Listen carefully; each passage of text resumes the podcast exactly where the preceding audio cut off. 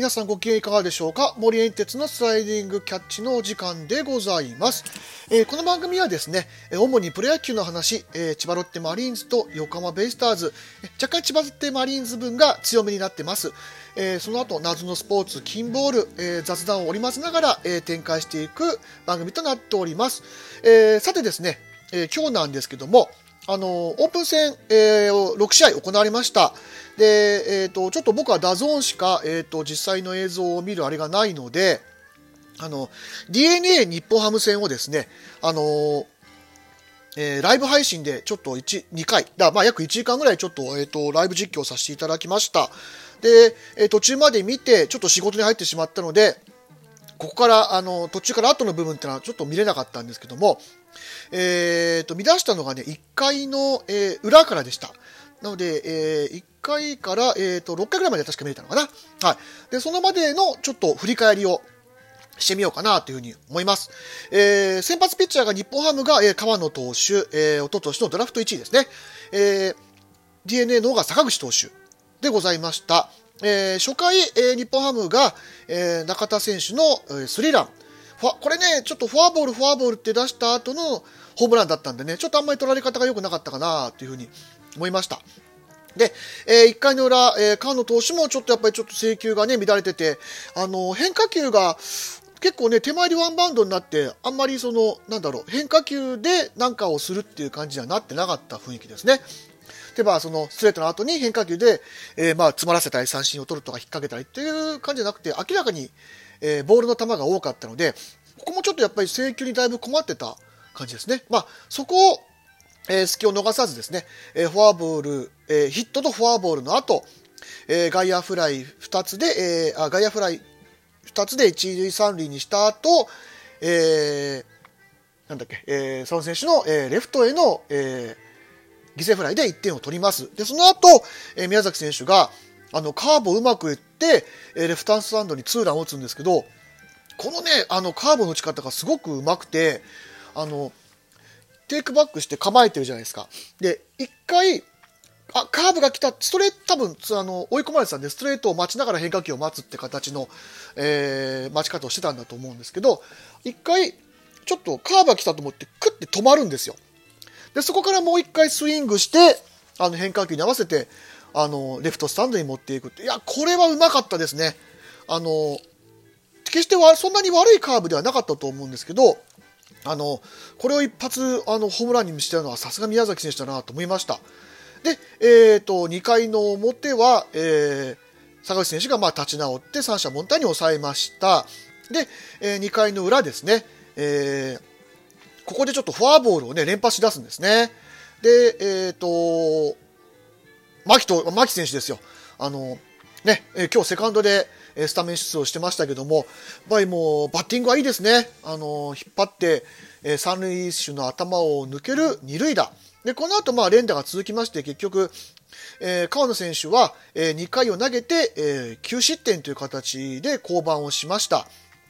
で、えっと、3回、4回、5回、えー、3回と5回に1点ずつを取られるんですけども、坂口投手の方もですね、まあちょっとストレートが抜ける球が何個かあって、で、あの、抑えようと思ってですね、真ん中に入ったところを、まあ甘く入ったところを打たれるという、あの、野村選手に打たれたつ、あの、5回表のホームランなんかもそうでしたね。なので、あの、今日はでもカーブが良かったです。あの、坂口投手は。そこがちょっとキーポイントになってて、そこでうまく抑えてた感じですね。はい。で、えっ、と、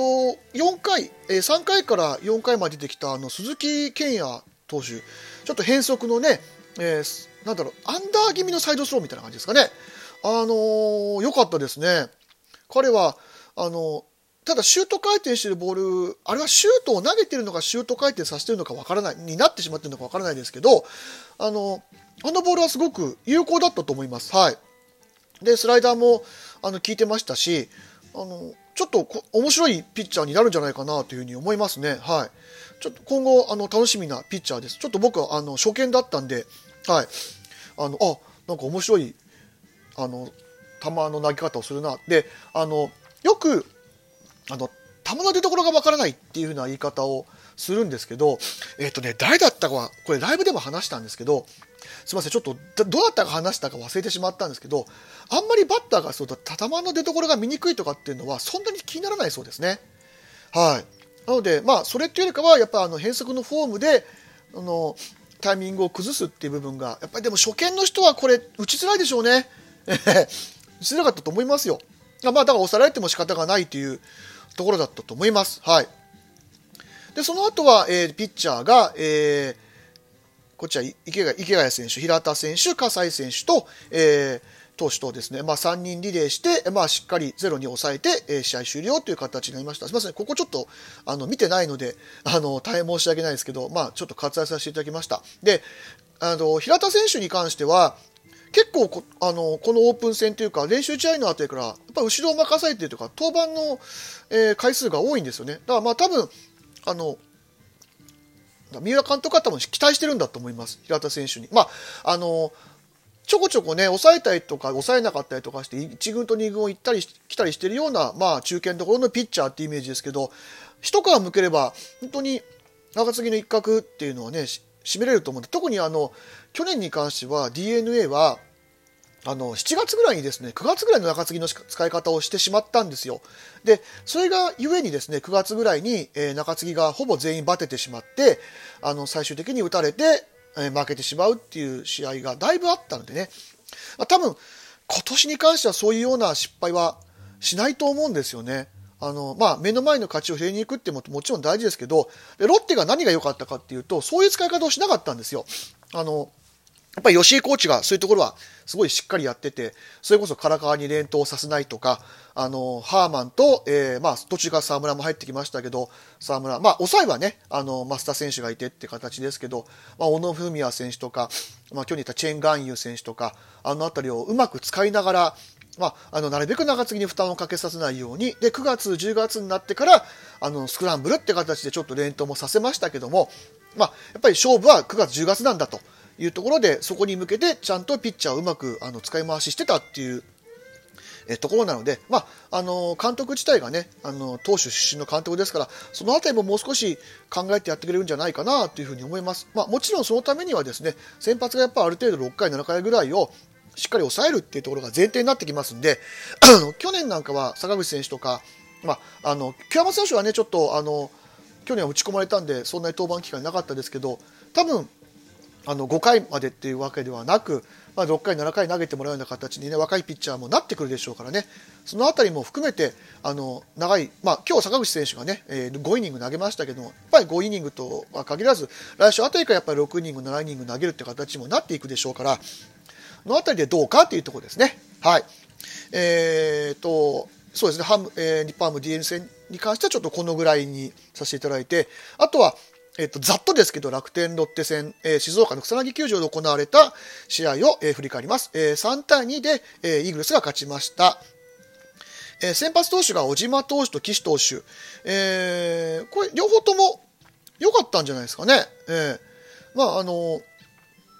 藤岡選手にもタイムリーが出ました。えー、辰巳選手のセカンドゴロの間に、えー、まあ、ランナーが小郷選手が、まあ、あの、生還したっていう形で、この、あの、得点圏にあったのはこのぐらいなのかな？だと思うので、まあ、あと、やっぱり7回の裏に、ちょっと松永投手が打たれたっていうところでした。で、えっ、と、やっぱり、あの、昨日今日のあれじゃない、あ、一昨日と今日のあれじゃないですけども、まあ、何が良かったっていう、ね、平沢大河選手にホームランが出ました。ね嬉しいですよ、本当に。こういうね、バッティングを続けてくれれば、あのね、去年ちょっと肘をね、怪我して棒に振ったりもして、今年がちょっと排水みたいな感じで言われてますけども、まあね、なぜだってドラ1ですから、潜在能力は間違いなくあるバッターなんでね。で、あの、僕の周りでもファンが多い選手です。はい。なので、本当にいい意味で、低いレベルじゃなくて、やっぱり高いレベルであさってほしいなというのは、特にショートのね、あの、争いっていうのは、これでちょっと本当に本格的に面白くなってきました。開幕スタメンは誰がやるのかっていうのはね、非常に楽しみですね。で、えっ、ー、と、一応簡単に勝敗表だけときます。えっ、ー、と、DNA とロッテともに2勝2敗、えー、ロッテが1引き分けですね。えー、オープン戦、えー、5試合消化して、えー、2勝2敗1引き分け、DNA が2勝2敗です。で、あタイガースがやっぱ調子いいんですね。今日は、あ、勝ったんですね。西純也選手が出て、え、カジャー選手にセーブもついてますね。なので、タイガースもね、あのゴールデンルーキーがいますので、のあたりもね、楽しみなんでしょうね。はい。なので、一応こんな感じですいません。あの、毎毎度毎度簡単ではありますが、え、試合の振り返りをさせていただきました。とにかく今日に関しては、あの、宮崎選手と、えー、マキー選手の、えー、バッティングが光ったオープン戦ではなかったでしょうか。はい。えー、今日は以上になります。ありがとうございました。森エンテツでした。